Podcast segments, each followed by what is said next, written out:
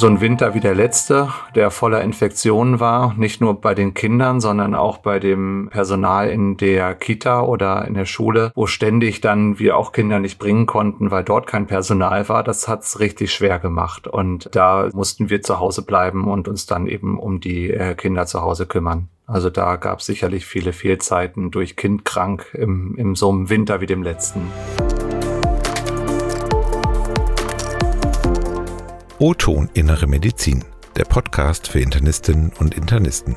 Ein gemeinsames Projekt von Matrix und der Deutschen Gesellschaft für Innere Medizin. Herzlich willkommen zu einer neuen Folge von O-Ton Innere Medizin. Mein Name ist Anushka Wasner, ich bin Redakteurin der Medical Tribune. Ja, und heute geht es bei uns um das Thema Vereinbarkeit von Familie und Beruf. Das ist ganz sicher ein Thema in quasi der ganzen Arbeitswelt, aber für Ärztinnen und Ärzte ist es nochmal ein ganz besonders brennendes. Ich freue mich sehr, dass ich zu diesem Thema zwei GesprächspartnerInnen begrüßen darf. Liebe Frau Dr. Vogelgesang, lieber Dr. Raspe, ich freue mich sehr, dass Sie sich heute Zeit für uns genommen haben. Hallo. Hallo.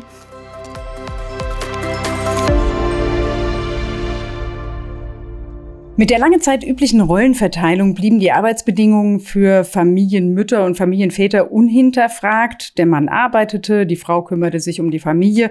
Das System war vielleicht nicht für alle schön, aber es funktionierte. Jetzt hat sich die Welt ein bisschen verändert.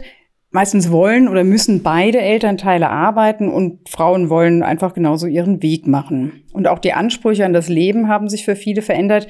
Junge Eltern wollen ihre Kinder beim Aufwachsen begleiten und eben nicht nur eine Figur in deren Leben sein. Ja, deswegen spreche ich heute mit einem Arzt und einer Ärztin, die beide kleine Kinder und Familie haben. Und die Problematik der Vereinbarkeit von Familie und Beruf ist ihnen eben nicht nur aus den eigenen Erfahrungen bewusst, Beide haben sich auch damit auseinandergesetzt, an welchen Stellschrauben gedreht werden müsste, um die Bedingungen zu verändern, zu verbessern. Frau Dr. Anja Vogelgesang ist Fachärztin für Innere Medizin und hat aktuell eine 70-Prozent-Stelle auf der Intensivstation des Evangelischen Krankenhauses Göttingen-Wende. Sie ist 34 Jahre alt, hat zwei Kinder im Alter von drei und sechs Jahren. Ihr Mann arbeitet als Physiker in der Industrie mit einer 100-Prozent-Stelle. Und Dr. Matthias Raspe ist Facharzt für Innere Medizin und Pneumologie an der Berliner Charité. Er ist 42 Jahre alt und hat drei Kinder im Alter von sieben, vier und einem Jahr. Und seine Partnerin ist angestellte Ärztin in einer Praxis und arbeitet zu 50 Prozent. Ich würde vorschlagen, lassen Sie uns mal mit einer Problembeschreibung beginnen. Frau Dr. Vogelgesang, wie würden Sie denn Ihre Situation beschreiben, was die Vereinbarkeit von Familienleben mit Ihrem beruflichen Leben betrifft? Wie sieht das aus in Ihrem Alltag? Wo sind die Probleme? Ich arbeite auf einer Intensivstation, das heißt, ich arbeite im Schichtdienst und habe dadurch sehr geregelte Arbeitszeiten, aber eben Arbeitszeiten, wie es im Krankenhaus auch ist, abends, nachts und auch am Wochenende was natürlich für die Familie bedeutet, dass man eben an den Zeiten auch häufiger mal nicht da ist und eben nicht nur einen Job hat, der eben von 9 bis 15 Uhr geht und dass dadurch natürlich viel ja, Planung, Flexibilität für alle bedeutet und genau das Ganze dadurch natürlich auch schwierig macht. Und natürlich ist es auch so, dass Arbeitszeit im Krankenhaus halt auch häufiger mal bedeutet, dass man eben nicht immer pünktlich aus seinem Job sozusagen rauskommt, dadurch eben alles zwar eigentlich planbar ist, aber eben doch sich dann manchmal auch wieder ändert, gerade zum Beispiel, wenn man auch bei Diensten einspringen muss oder ähnliches. Genau, und das bedeutet einfach, dass man viel Flexibilität braucht in seinem Job und in der Familie. Wie geht sie denn damit um, wenn jetzt beispielsweise die Kinderbetreuung nicht abgedeckt ist? Also um es jetzt mal auf diesen einen praktischen Punkt zu reduzieren. Was passiert, wenn ihr Partner jetzt auch nicht verfügbar ist? Springen dann die Eltern ein oder befreundete Eltern oder wie managen Sie das? Genau, also es ist so, dass wir Großeltern haben, die jetzt nicht bei uns hier in der Nähe, also nicht direkt wohnen, aber halt häufiger dann mal auch angerufen werden müssen und einspringen, gerade wenn zum Beispiel die Kinder krank sind. Und ansonsten ist es eben so, dass ich, dadurch, dass ich einen Teilzeitjob habe und eben, wie gesagt, im Schichtdienst bin, ist es so, dass wir relativ genau immer absprechen müssen und eben das im Dienstplan dann auch einplanen müssen, wenn mein Mann zum Beispiel auf Dienstreise ist, dass ich dann dementsprechend weniger arbeite oder eben doch nur tagsüber arbeite, ähm, um dann eben die Kinder ähm, betreuen zu müssen. Und die, die dann sozusagen direkt einspringen müssen, sind eigentlich mal die Großeltern, wenn irgendwas Akutes ist.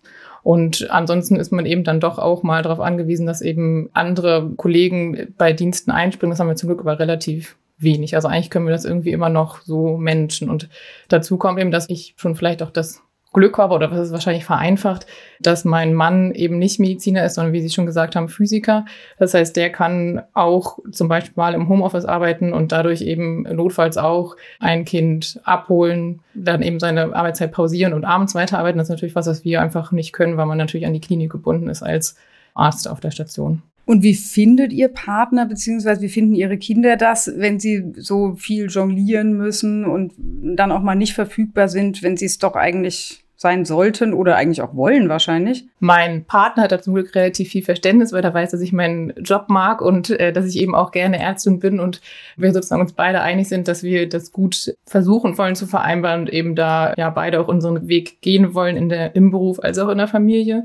Und meine Kinder finden es natürlich manchmal nicht so gut. Ja, aber ich glaube, das Wichtige ist, dass man eben schon auch, wenn man sozusagen die Zeit hat, die Zeit mit den Kindern verbringt und ihnen dann eben auch zeigt, okay, jetzt bin ich da. Und wir haben das zum Beispiel sogar auch so, dadurch, dass ich im Schichtdienst bin und das immer unterschiedlich ist, wer die Kinder morgens hinbringt, wer die Kinder abholt, wer abends da ist und es eben auch von Woche zu Woche unterschiedlich ist, dass wir mit unserer größeren Tochter, die sechs ist und das alles de dementsprechend natürlich schon ein bisschen mehr mitbekommt als unser ähm, kleineres Kind. Da machen wir tatsächlich immer so einen Wochenplan für die mit so Farben markiert, wer wann abholt, weil das für sie extrem wichtig ist. Das haben wir festgestellt, dass das was bringt, dass sie weiß, okay, heute werde ich von dem hingebracht, heute holt mich der ab und abends ist der und der da. Das bringt ihr dann viel, dass sie weiß, okay, dann kann mir Papa oder Mama vorlesen oder sind auch beide abends da. Also das hat ihr wirklich total viel gebracht, weil sonst gab es öfter mal Theater, wenn wir wenn sie halt dann gehört hat, oh nee, heute holt mich aber doch nicht Mama ab. Aber dadurch, dass sie jetzt weiß, Sonntags machen wir diesen Plan, der hängt bei uns am Kühlschrank, da kann sie morgens beim Frühstück drauf gucken und weiß nicht, okay, heute holt der der ab. Okay, nett. Ja.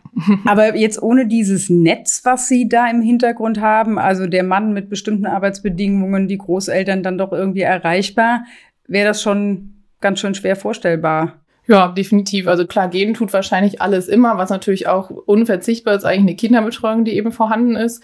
Also auch da ist man natürlich auf Flexibilität angewiesen und das bringt einem jetzt zum Beispiel nicht so viel, wenn man eine Kinderbetreuung hat, die eben täglich bis Punkt, weiß nicht, 15.30 Uhr geht und sonst eben nicht verlängerbar ist, nicht zu verkürzen ist. Und das ist natürlich, da hatten wir zum Glück immer das Glück, dass es doch irgendwie immer noch geklappt hat, dass wir jetzt eben von Krippe bis Grundschulzeit immer Kinderbetreuung mit Kitas oder Hort auch hatten, ähm, so dass man eben da auch die Kinder flexibel abholen kann und eben auch verlängert als jetzt zum Beispiel bis 15.30 Uhr da lassen oder betreut, die gut betreut waren oder sind. Herr Raspe, Kämpfen Sie mit ähnlichen Problemen oder ist das für Sie als Mann auch vielleicht nochmal ein bisschen eine andere Situation? Haben Sie sich anders organisiert oder ist das ähnlich? Also das ist ganz ähnlich. Wir haben ja auch unterschiedliche Zeiten. Also äh, hinter uns, es gab Zeiten, wo wir beide im Schichtdienst waren, wo meine Frau auch noch in der Klinik gearbeitet hat und äh, sechs Nachtdienste im Monat gemacht hat und ich in der Notaufnahme und Damals habe ich sieben Nachtdienste dann am Stück gemacht und da gab es wirklich Zeiten, äh, wo wir uns kaum gesehen haben. Und in den Zeiten, es wäre sicherlich schwer vorstellbar gewesen, da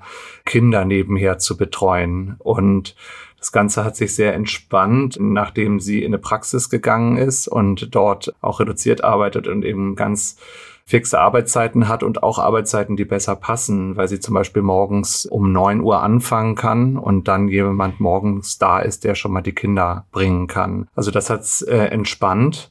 Trotzdem so ein Winter wie der letzte, der voller Infektionen war, nicht nur bei den Kindern, sondern auch bei dem Personal in der Kita oder in der Schule wo ständig dann wir auch Kinder nicht bringen konnten, weil dort kein Personal war, das hat's richtig schwer gemacht. Und da haben dann auch die äh, Babysitter, die wir so haben, konnten das nicht äh, abdecken, weil die häufig auch äh, zum Beispiel studieren dann nebenher und vormittags dann auch keine Zeit haben.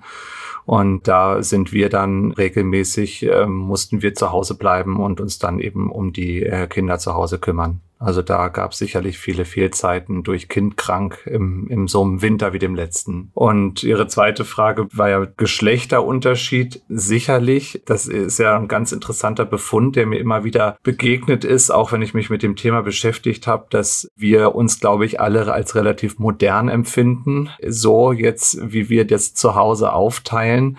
Aber wenn man ganz objektiv auf die Daten guckt, dann ist es gar nicht so modern, sondern dann ist es eben ganz in der Regel der Mann, der arbeiten geht und die Frau, die häufiger sagen die Lücken füllt zu Hause. Und bei mir ging's, weil ich viel in Ambulanzen gearbeitet habe, wo ich mich auch ganz gut habe vertreten lassen können. Aber ich glaube, grundsätzlich ist es immer noch ein deutlicher Unterschied zwischen Männern und Frauen oder Müttern und Vätern, die eben doch deutlich unterschiedlich aktiv sind in der Kinderbetreuung in vielen Familien. Ne? Anja ist, glaube ich, ein besonderes, äh, auch ein gutes Beispiel, dass ihr euch das äh, offenbar sehr oder ziemlich gleich teilen könnt. Sie reden jetzt aber auch für mehrere tatsächlich, weil Sie sind auch der ehemalige Sprecher der jungen Gruppe der DGIM. Sie können also auch ein bisschen objektiver beantworten, wie weit so eine Schilderung repräsentativ ist, auch für die jungen Ärztinnen und Ärzte. Sie waren da viele Jahre lang in dieser Gruppe. Das heißt, Sie haben jetzt gesagt, dass Sie auch sagen würden, dass die meisten das nach einer klassischen klassischen Rollenverteilung eigentlich innerhalb der Familie strukturiert haben. Aber Sie würden auf jeden Fall auch sagen, dass die Schilderung der Probleme wirklich repräsentativ sind. Ja, genau, also doch sicher. Ich habe mich damit auch versucht, etwas wissenschaftlich zu beschäftigen mit diesem ganzen Themenkomplex. Quasi Arbeitsbedingungen, Weiterbildung, Fortbildung und eben Vereinbarkeit Beruf, Familie ist sicherlich ein großer Teil davon. Und wir haben zwei Umfragen über die DEGIM gemacht und da Mitglieder der Fachgesellschaft äh, befragt und äh, des Berufsverbands äh, noch dazu. Das war ein gemeinsames Projekt. Und die zweite Befragung, die war 2016 publiziert, 18. Da hatten wir auch einen Fokus auf dieses äh, Themenfeld Vereinbarkeit gelegt. Und wenn man sich das so anschaut, waren die Befunde so, wie ich es gerade gesagt hatte, dass, dass das dann am Ende doch relativ klassisch in Anführungsstrichen wurde. Also die Teilnehmenden, die waren 1600 im Übrigen, die keine Kinder hatten. Da haben beide nur so zu zwei Prozent vielleicht in Teilzeit gearbeitet. Und wenn dann Kinder da waren, ist das bei den Frauen, Müttern auf 50 Prozent schon mal hoch, bei den Männern so auf 15 Prozent hoch. Also sicherlich ein doch klares Ungleichgewicht. Und wenn man auch mal auf die Elternzeit guckt, das ist ja auch ein interessanter Punkt, ist da immer die ganz klassische Aufteilung gewesen. Wir haben ja äh, bisher jedenfalls 14 Monate bezahlte ähm, Elternzeit, die man sich teilen kann. Und die Teilung muss ja so sein, dass ähm, es mindestens zwei Monate beim anderen Partner, Partnerin sind. Also war da ganz klassisch zwölf Monate Frau, zwei Monate Mann. Und also das hat sich dann immer wieder in mehreren Befunden gezeigt, dass das doch so eine relativ klassische Aufteilung ist und hat sich insgesamt auch Unzufriedenheit gezeigt, also auch durch Unterstützung durch den Arbeitgeber. Das war immer wieder ein Thema, dass da die, die Möglichkeiten zur Vereinbarkeit nicht optimal sind und ganz häufig genannte Punkte, da ging es ganz häufig um die Arbeitszeit auch um die Weiterbildung, da können wir nochmal drüber sprechen, aber auch ganz viel um die Arbeitszeit, also dass die Arbeitszeiten einfach sehr lang sind man die schlechter planen kann, also später anfangen. Das, das geht halt nicht so einfach. Ähm, Schichtdienst, Überstunden, Flexibilität, das war ein ganz wichtiges Thema. Mhm. Ich würde gerade gerne nochmal auf den Punkt kommen. Sie sagen also, es sind in der Regel tatsächlich die Frauen, die dann erstmal zurückstecken. Frau Vogelgesang, in unserem Vorgespräch hatten Sie nicht nur von Stress gesprochen, sondern auch von Schwierigkeiten im Verhältnis zwischen Vollzeitbeschäftigten und Teilzeitarbeitenden, beziehungsweise mit Mitarbeitenden mit Kindern, bei denen es ja auch immer mal zu Ausfällen kommen kann. Welche Schwierigkeiten sind das? Also besonders die Kinder bekommen ja viele sozusagen in ihrer Weiterbildungszeit. Das heißt, ähm, wenn sie sozusagen in der Zeit der Facharztweiterbildung sind und ein Punkt zum Beispiel, der dabei ist, ist, dass wenn man in Teilzeit arbeitet, sich die Weiterbildung dementsprechend auch verlängert. Das heißt, ähm, das erschwert das Ganze nochmal und ähm, macht eben das Ganze komplizierter. Dazu kommt, dass es häufig auch so ist, man braucht eben für die Weiterbildung bestimmte Rotationen, sei es zum Beispiel die Intensivstation oder die Notaufnahme. Und in vielen Häusern ist es tatsächlich so, dass diese Rotationen dann oder bestimmte Rotationen nur in Vollzeit möglich sind. Das heißt, man muss dann dafür aufstocken oder kann dann eben diese Rotationen nicht durchführen, die man aber eben für die Weiterbildung dann den Facharzttitel letztendlich braucht. Das heißt, das erschwert das Ganze und dann auch ein Punkt, der natürlich im Gesundheitswesen eigentlich immer Thema ist, dass eben die häufigen Überstunden, sei es in, in Vollzeit oder eben in Teilzeit, dazu führen, dass eben die Regelarbeitszeit bzw. die Arbeitszeit nicht der Regelarbeitszeit entspricht.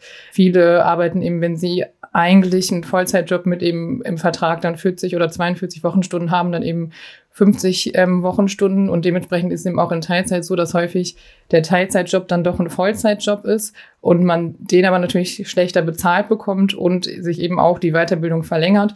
Man häufig aber sogar auch die Arbeit macht, die auch die Vollzeitkräfte machen. Das heißt, da ist so ein Ungleichgewicht, was das Ganze eben auf vielen Ebenen erschwert. Ich fasse das jetzt nochmal zusammen. Es sind also Frauen, die in die Teilzeit gehen. Es sind Frauen, die mit der daraus resultierenden Schwierigkeiten dann zu kämpfen haben. Und gleichzeitig wird ja aber die Medizin weiblich oder sie ist es in weiten Teilen dann schon.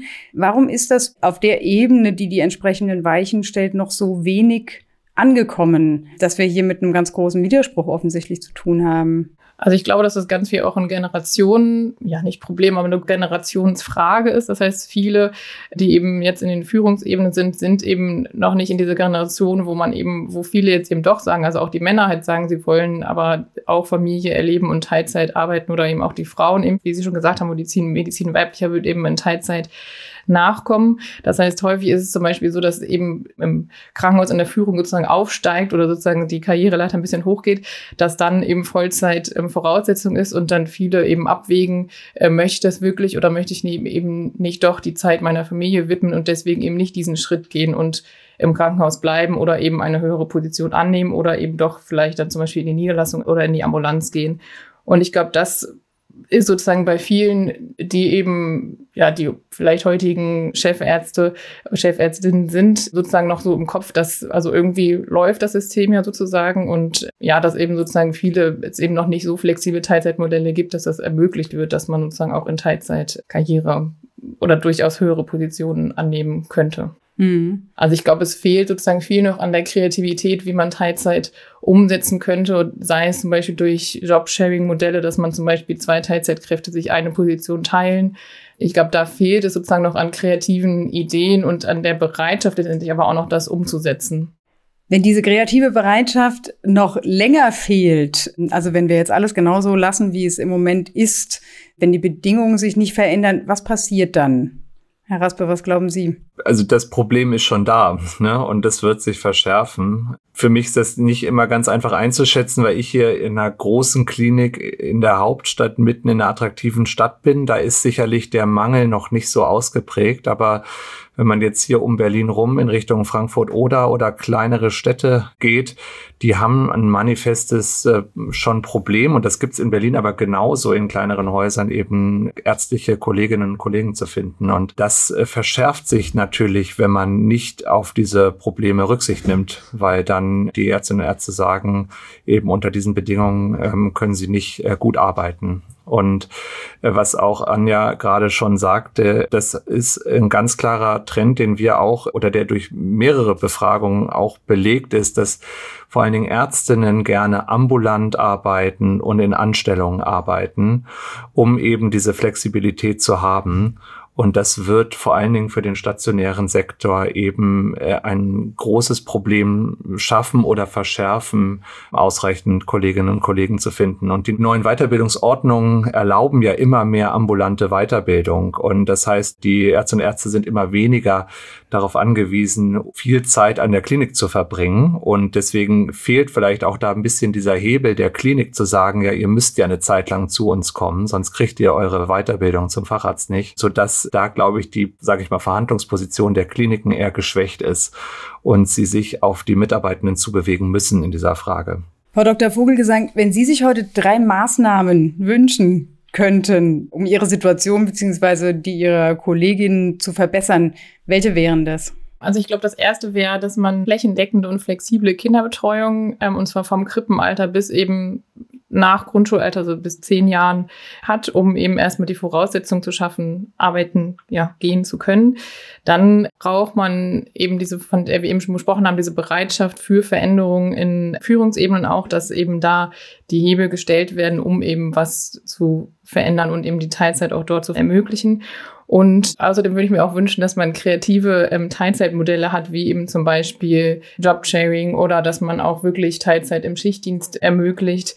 Ja, und ich glaube, das Ganze würde braucht wahrscheinlich auch, aber das ist so ein Wunsch, den wahrscheinlich viele haben, die im Gesundheitssystem arbeiten, letztendlich mehr Investitionen oder mehr Geld, aber das ist ein ganz anderes Thema, um das eben auch zu ermöglichen oder eben auch diese Bereitschaft dafür überhaupt zu haben. Wobei, also sicher, man braucht immer Geld, um neue Strukturen aufzubauen, keine Frage. Aber es hat ja auch tatsächlich was mit Engagement zu tun und mit Kreativität. Also, weil es ist ja wirklich eine Umstrukturierung und ein Umdenken notwendig, stelle ich mir vor. Dr. Raspe, Sie sollen in Kürze die Funktion des Personaloberarztes übernehmen. Das heißt, Sie hätten dann noch mal andere Möglichkeiten. An welchen Stellschrauben würde bzw. werden Sie drehen wollen? Ja, das ist eine gute Frage. Ich vielleicht noch mal einmal zu dem noch mal ganz kurz von Anja zurück der Besetzung. Wir haben ja das äh, Problem, dass also der in den Krankenhäusern das Personal macht einen ganz großen Kostenfaktor aus und die Pflege ist eben entbudgetiert worden vor einiger Zeit, so dass die Kosten für die Pflegenden nicht mehr aus dem Personalbudget rausgehen. Und jetzt haben wir schon an vielen Häusern das Problem, dass man am besten jetzt an ärztlichen Stellen spart. Und das zeigt sich auch in so Umfragen vom Marburger Bund, dass da doch im relevanten Maße Stellen nicht nachbesetzt werden. Oder es keine Vertretungen gibt für Kolleginnen, die durch Schwangerschaft oder Mutterschutz oder Elternzeit eben nicht in der Klinik sind.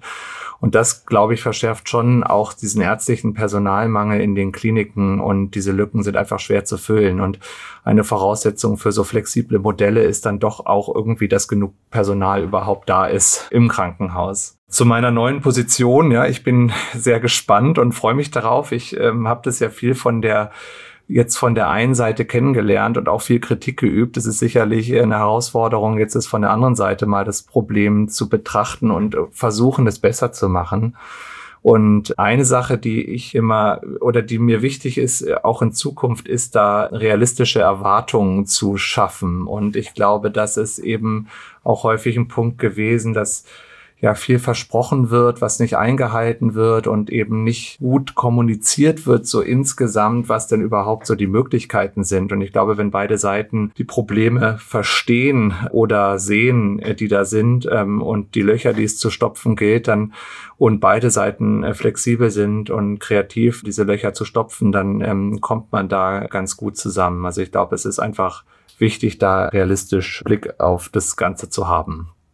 Das ist mir wichtig. Da darf ich gerade mal einhaken. Realistische Erwartungen. Das klingt für mich jetzt aber mehr so ein bisschen wie, richtet euch ein in das Gegebene, da ist nicht mehr zu erwarten. Ja, bei realistischen Erwartungen, glaube ich, muss man, muss man einfach sich klar machen, dass es alles immer ein Kompromiss sein wird. Und wenn das irgendwie ein zu kleines Tuch auf dem Tisch ist und man zieht an jeder Ecke, dann, äh, dann wird das Tuch dadurch nicht größer. Und das ist schon so, dass man auch in der Klinik und ich glaube, wenn man diesen Mangel in einer gewissen Weise verwalten muss, auch von der anderen Seite, dass es auch sehr, sehr schwer sein wird, eine perfekte Weiterbildung zum Beispiel umzusetzen, das durchzubekommen, das ist einfach schwierig. Ich glaube aber fest daran, wenn man sagt, guck mal hier, das, das ist die Schwierigkeit. Wir haben nur sozusagen Person XY und die wollen alle dahin. Und jetzt machst du sozusagen noch mal ein bisschen, gehst du dahin, dann hast du aber danach sozusagen die, deine Wunschstelle sicher. Also wenn man solche klare Kommunikation führt und die anderen eben auch teilhaben lässt an den, an den Problemen und an den Entscheidungswegen, dann ist da, glaube ich, viel mehr Zufriedenheit dann bei den Ärztinnen und Ärzten. Es gibt zum Beispiel hier in der Klinik einige Abteilungen, die die Weiterbildungsrotation und die Verteilung in der Klinik durch die Ärztinnen und Ärzte in Weiterbildung selbst organisieren lassen. Und das führt dann einfach zu einer ganz viel Transparenz und irgendwie auch Klarheit, Zufriedenheit. Da gibt es äh, zum Beispiel bei einer Klinik bei uns ein, die haben Punktesystem, je nachdem, wie lange man in der Klinik ist, zum Beispiel und auch nach anderen Faktoren kriegt man da, wird dann eine Rangliste erstellt, wer als nächstes dran ist für diese oder jene Rotation. Vielleicht ist das auch ein Weg, den ich mir mal überlegen muss, da eben die Ärztinnen und Ärzte in Weiterbildung dann einfach mehr teilhaben zu lassen an den Entscheidungen und mehr Einfluss zu üben. Was glauben Sie, wie groß werden die Widerstände sein, mit denen Sie zu rechnen haben, wenn Sie Strukturen, die ja doch schon alt und eingesessen sind, verändern wollen? Also gerade Mitbestimmungsrecht ist jetzt, glaube ich, in der Krankenhausstruktur nicht der Usus. Also Sie würden ja wirklich dann ans Eingemachte gehen.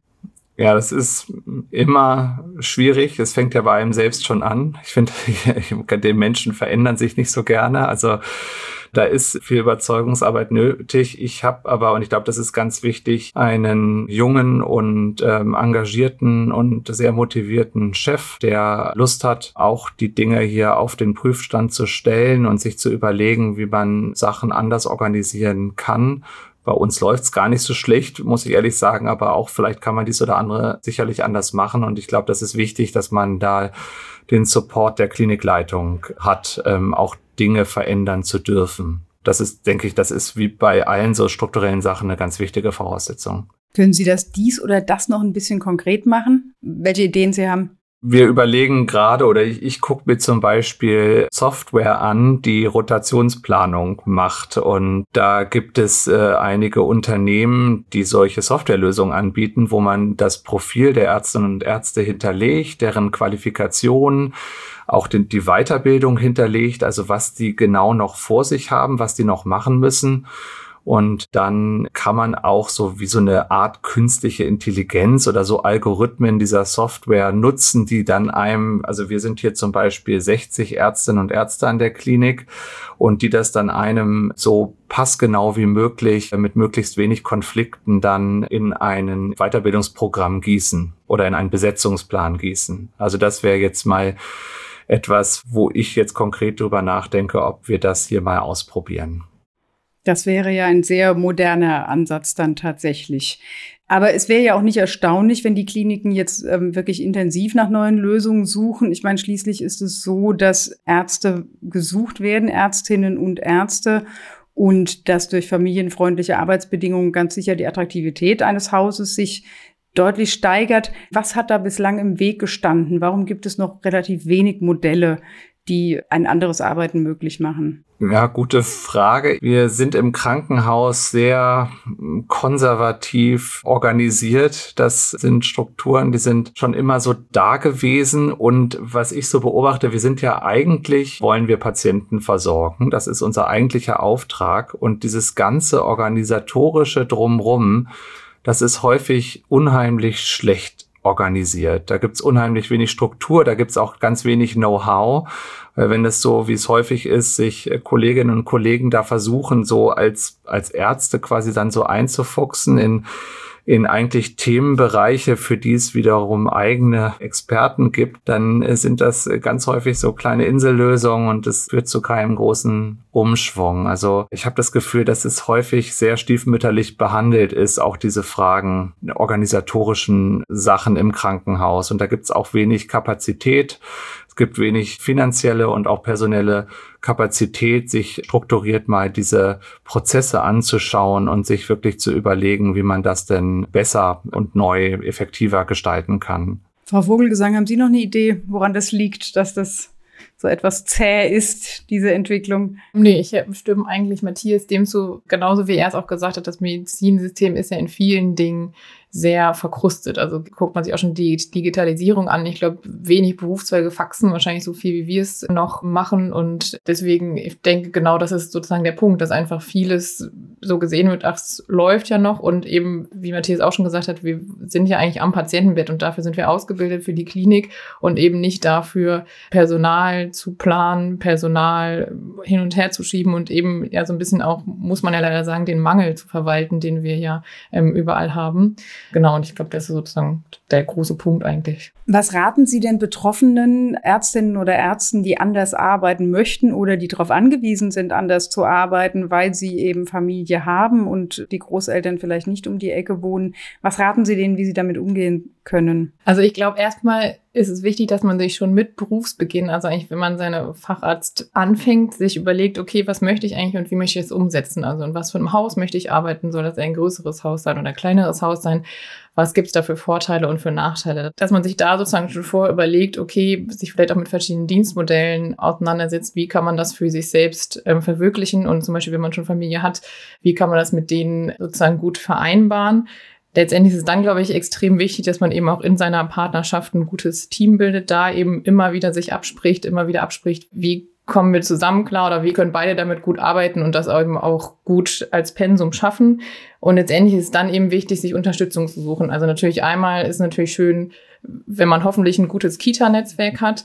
Natürlich ist Familie immer ideal, wenn man die in Nähe hat, aber auch diejenigen, die nicht haben, dann muss man sich eben überlegen, gibt es Babysitter, Au-pairs oder ähnliches, die zum Beispiel Randzeiten abdecken können, dass man sich da möglichst Unterstützung sucht und eben auch für Ausfälle, wenn möglich, irgendwie Notfallpläne schon im Hinterkopf hat, wie es eben klappen könnte.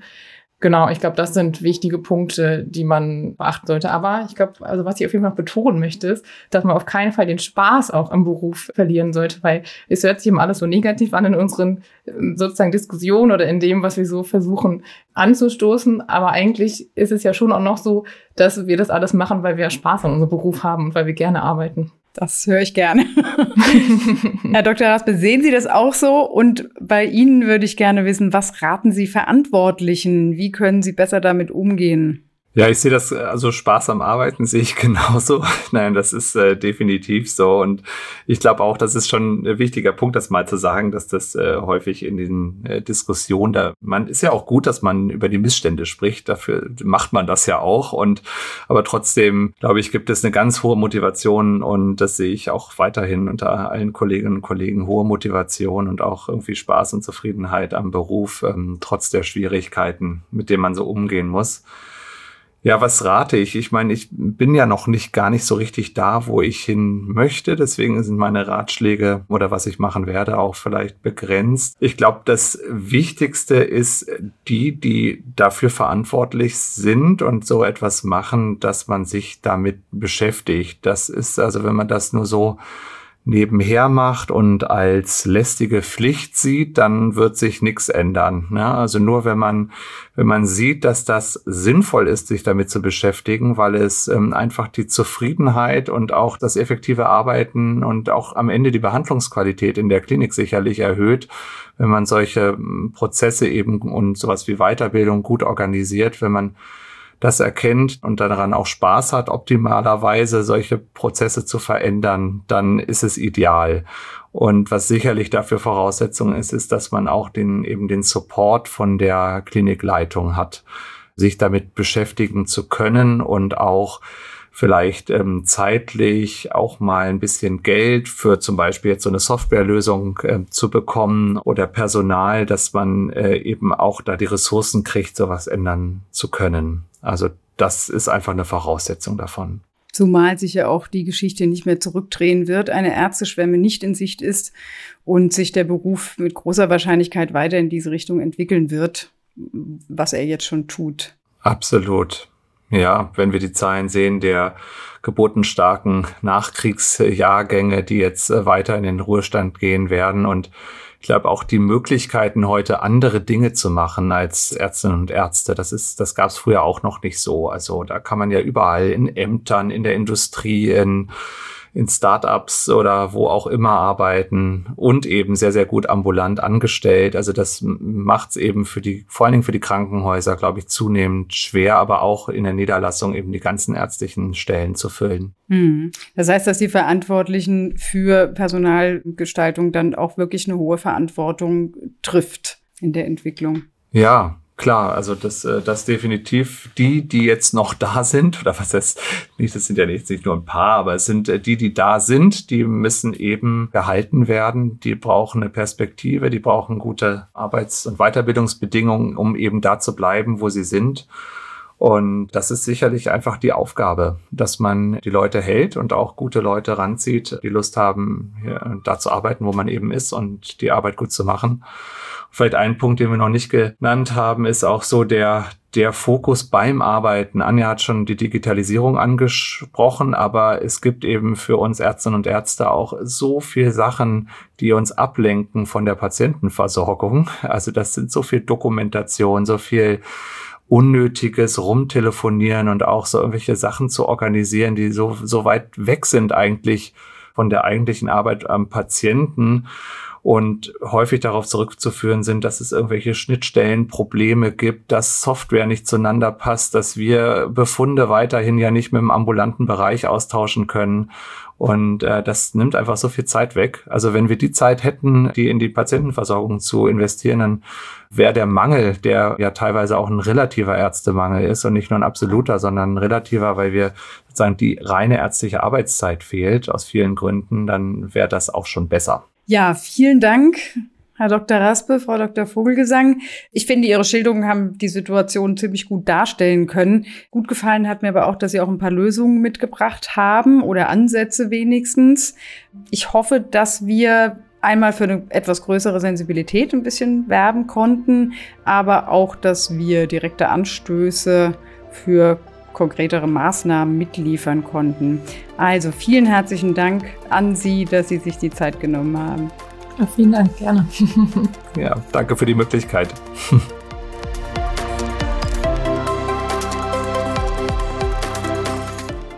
Ja, wenn Ihnen diese Sendung gefallen hat, liebe Hörerinnen und Hörer, dann bleiben Sie uns treu. In zwei Wochen geht es weiter mit O-Ton Innere Medizin. Abonnieren Sie uns doch auf Spotify oder auf einer anderen gängigen Podcast-Plattform. Und noch ein letzter Hinweis, wie immer haben wir auch noch weiterführende Informationen und Links in unsere Show Notes gestellt.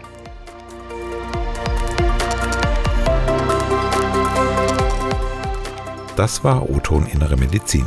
Dieser Podcast dient ausschließlich der neutralen Information. Er ist ein gemeinsames Projekt von Matrix und der Deutschen Gesellschaft für Innere Medizin.